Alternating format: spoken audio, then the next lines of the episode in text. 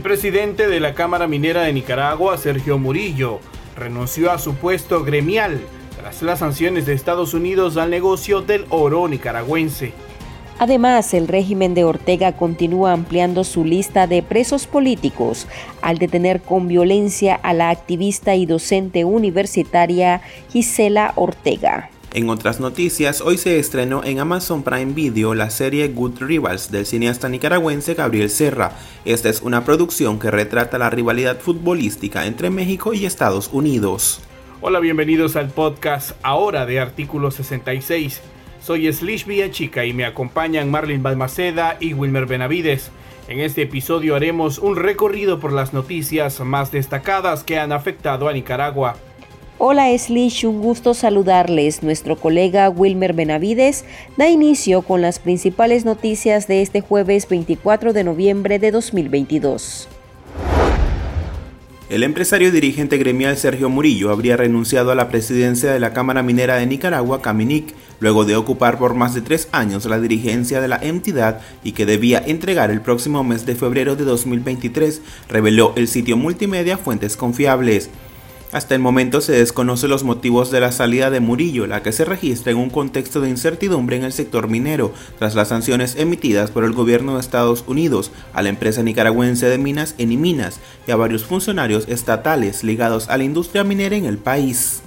El empresario comenzó a relacionarse en el gremio minero a inicios de la década pasada y fue electo por primera vez como presidente de dicha Cámara Empresarial en el año 2019, cuyo periodo culminó en el año 2021. Posteriormente fue reelecto. Un ex directivo de una Cámara adscrita al Consejo Superior de la empresa privada COSEP dijo al medio digital confidencial, bajo condición de anonimato, que el sector está bien convulso. En lo gremial es muy poco lo que se puede hacer. La opositora y catedrática Gisela Ortega, conocida como Taylor, fue detenida violentamente la mañana de este jueves 24 de noviembre en su casa en Managua, denunció Ivania Álvarez, coordinadora de redes ciudadanas de urnas abiertas. Al momento de la detención, la joven de 35 años se encontraba en su vivienda en el barrio San Judas, en el distrito 3 de Managua, con su hija de dos años.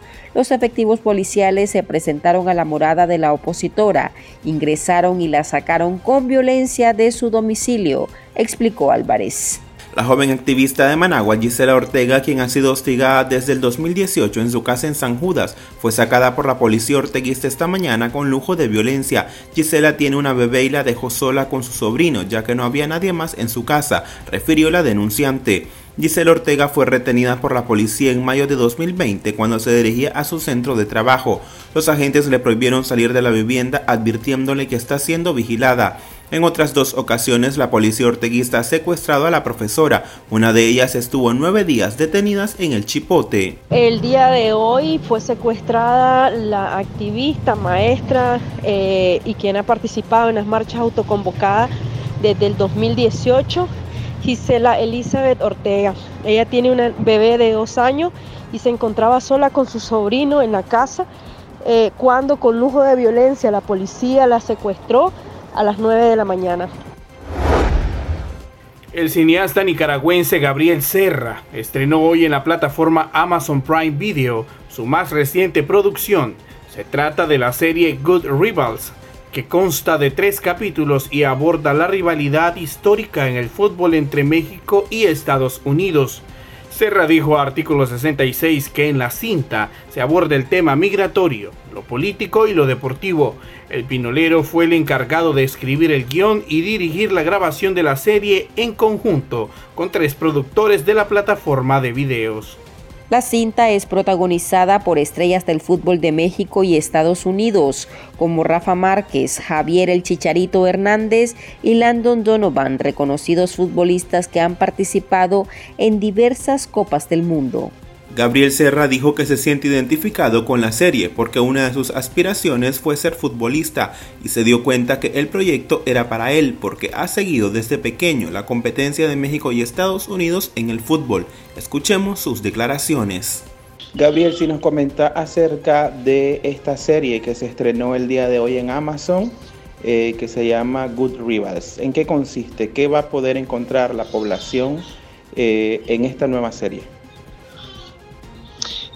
Bueno, es una serie que se me invitó hace casi un año y medio la productora mexicana eh, una productora mexicana cuyos aliados eran unas productoras norteamericanas eh, y me entrevistaron para formar parte del proyecto y para dirigir el proyecto y les gustó mucho la propuesta que, que les elaboré y entonces pues decidieron elegirme y trabajar conmigo y pasamos casi un año, eh, un proceso muy interesante de investigación, eh, con especialistas en fútbol, eh, guionistas y con mi persona escribiendo la parte primero de la estructura. Y pues yo les pedía muchos insumos a los investigadores todo el tiempo, teníamos discusiones sobre los elementos históricos eh, y fuimos construyendo este proyecto que trata sobre una rivalidad en el fútbol entre dos países vecinos, Estados Unidos y México, cuyo cuya atención sociopolítica ha estado marcada siempre por invasiones, por narcotráfico, por migración eh, y, eh, y, ha devenido, digamos, en, una relación que hace del deporte, del fútbol, algo más tenso por un lado tenés un Estados Unidos que no tenía una cultura futbolística, por el otro lado tenés a México que organizó dos mundiales. Y bueno, poco a poco Estados Unidos fue, a través de la organización del Mundial del 94, fue generando una cultura y un saber eh, futbolístico que, ha ido pues creciendo y ha hecho de esta rivalidad y de este deporte algo que ahora sí se le puede llamar rivalidad desde los últimos casi 30, 20 y pico de años.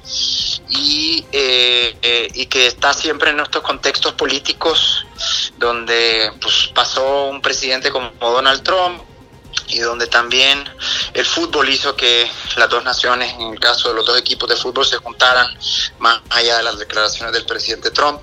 En fin, es una serie que vas a encontrar pues elementos históricos de, relaciones políticas, fútbol todo el tiempo mezclado en eso y dos historias de dos protagonistas importantes que son el cuerpo de esta eh, rivalidad contemporánea que son Rafael Márquez y Landon Donovan. Ahora, Gabriel, vos tenías un sueño de ser futbolista y lo fuiste en un tiempo en Nicaragua. ¿Cómo te llegó esta serie ahora que eh, prácticamente retrataste una parte también de lo que vos soñabas en algún momento?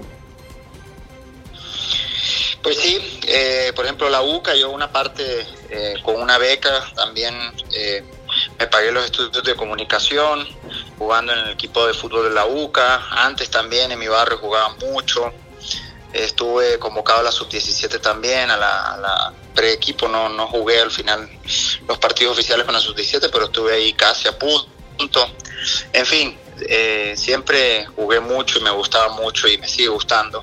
Entonces era una pasión, era un proyecto que venía, que era para mí en ese sentido, ¿no? O sea, eh, eh, un proyecto que, que entendía muy bien lo que es el fútbol, entendía muy bien pues todos los detalles que tiene eh, la competencia futbolística, el contexto social, el contexto político que implica esto.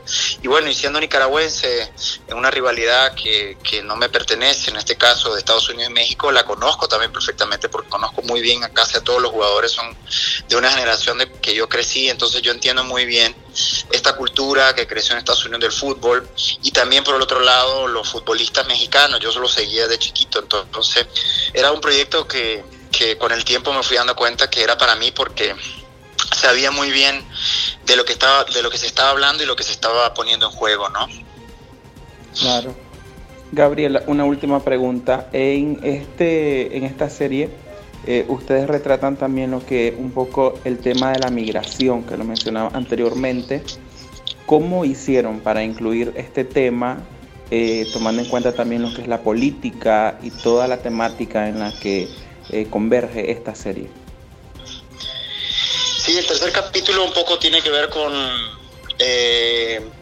la migración, bueno, los resultados en el tiempo que ha generado eh, en, la migración de mexicanos a Estados Unidos del inicio del siglo XIX o del inicio de 1900.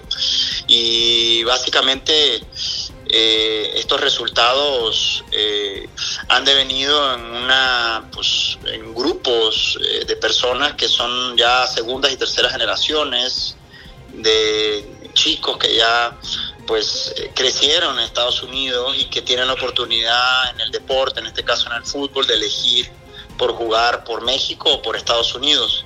Entonces, bueno, para mí era importante, eh, eh, una, dentro de los tantos ejes que metí yo, porque es un proyecto por encargo, dentro de los tantos ejes que parecía importante incluir, que dentro del proyecto era la frontera y porque pues en la frontera están todos los elementos eh, de la migración, ¿no? Eh, ahí se comercia mucho dinero diario, eh, por ahí pasan pues los migrantes y en los pueblos fronterizos también de ahí es donde toman a varios de los jugadores, pero bueno, también están adentro de la República de Estados Unidos, pero bueno, también en pueblos de la frontera y, los jalan, digamos, a equipos que tienen estructuras más más formales en Estados Unidos de desarrollo para los niños. Entonces, bueno, el, elemento de la frontera para mí es importante. Filmamos en la frontera del lado eh, mexicano y del lado norteamericano, perdón, estadounidense. Y, en, del lado de San Diego eh, fuimos a retratar pues, muchos de los puntos donde pasan las personas y Tijuana también. Entonces, bueno, esto me parecía importante que, que fuera incluido porque eh, dentro de la migración pues es el punto donde pasa todo, eh, eh, donde pasan de manera ilegal y de manera legal hacia los Estados Unidos. Eh, el equipo de trabajo también tiene otro nicaragüense, un gran amigo mío que se llama Ricardo Willow, que él hizo toda la música. Eh, la música es espectacular, realmente es un trabajo excepcional que hizo Ricardo. Y yo elegí el equipo de trabajo, más allá de que me eligieron a mí como director, yo fui eligiendo el equipo. Me parece importante mencionarlo. Eh, éramos un equipo binacional, por un lado gente que vivimos en México y por el otro y mexicanos y por el otro lado estadounidense. Entonces fue un proyecto de una experiencia muy linda, eh, con tres productoras que son las dueñas del proyecto y Amazon que terminó comprando el proyecto, este, que eh, ha sido un bonito aprendizaje y un gran apoyo de parte de ellos. Gracias, Gabriel. Buen día. Que pase buenas tardes, que te vaya muy bien. Y estas son otras noticias que usted también debería saber hoy. Después de 48 horas de detención arbitraria, la justicia al servicio del régimen de Daniel Ortega presentó acusación en contra del sociólogo Oscar René Vargas, según un acta de la Oficina de Recepción y Distribución de Causas y Escritos. La querella de cuatro folios contra el analista político fue interpuesta por la fiscal orteguista Yubelca del Carmen Pérez Alvarado ante el juzgado décimo tercero distrito de lo penal de audiencia de Managua. En dicha no se detallan los motivos o delitos que se le están imputando al disidente sandinista, pero la víctima de los delitos desconocidos son el Estado de Nicaragua y la sociedad nicaragüense, las mismas víctimas que figuran en las acusaciones contra los presos políticos que son señalados de menoscabo a la integridad nacional y propagación de noticias falsas. Paola Holguín, senadora colombiana, amadrinó al periodista y preso político Miguel Mora en el marco de la campaña Rompiendo Cadenas apadrina a un preso político de Casla Institute que consiste en respaldar a reos de conciencia y exigir su libertad inmediata. Hoy tomó parte de la campaña y seré la voz del preso político Miguel Mora, periodista y ex candidato presidencial de Nicaragua, que lleva más de un año preso en las celdas conocidas como el Chipote, escribió Holguín en su cuenta de Twitter. Este jueves 24 de noviembre, el reo político cumple 522 días de estar confinado en las celdas de la Dirección de Auxilio Judicial, un centro de detención donde los opositores son sometidos a tratos crueles, inhumanos y degradantes, según denuncias de sus familiares y organismos de derechos humanos. El doctor Jaime Granera Soto, maestro y profesor de generaciones en la especialidad de ortopedia y traumatología, falleció la mañana de este jueves 24 de noviembre a los 96 años. La noticia fue dada a conocer por sus familiares.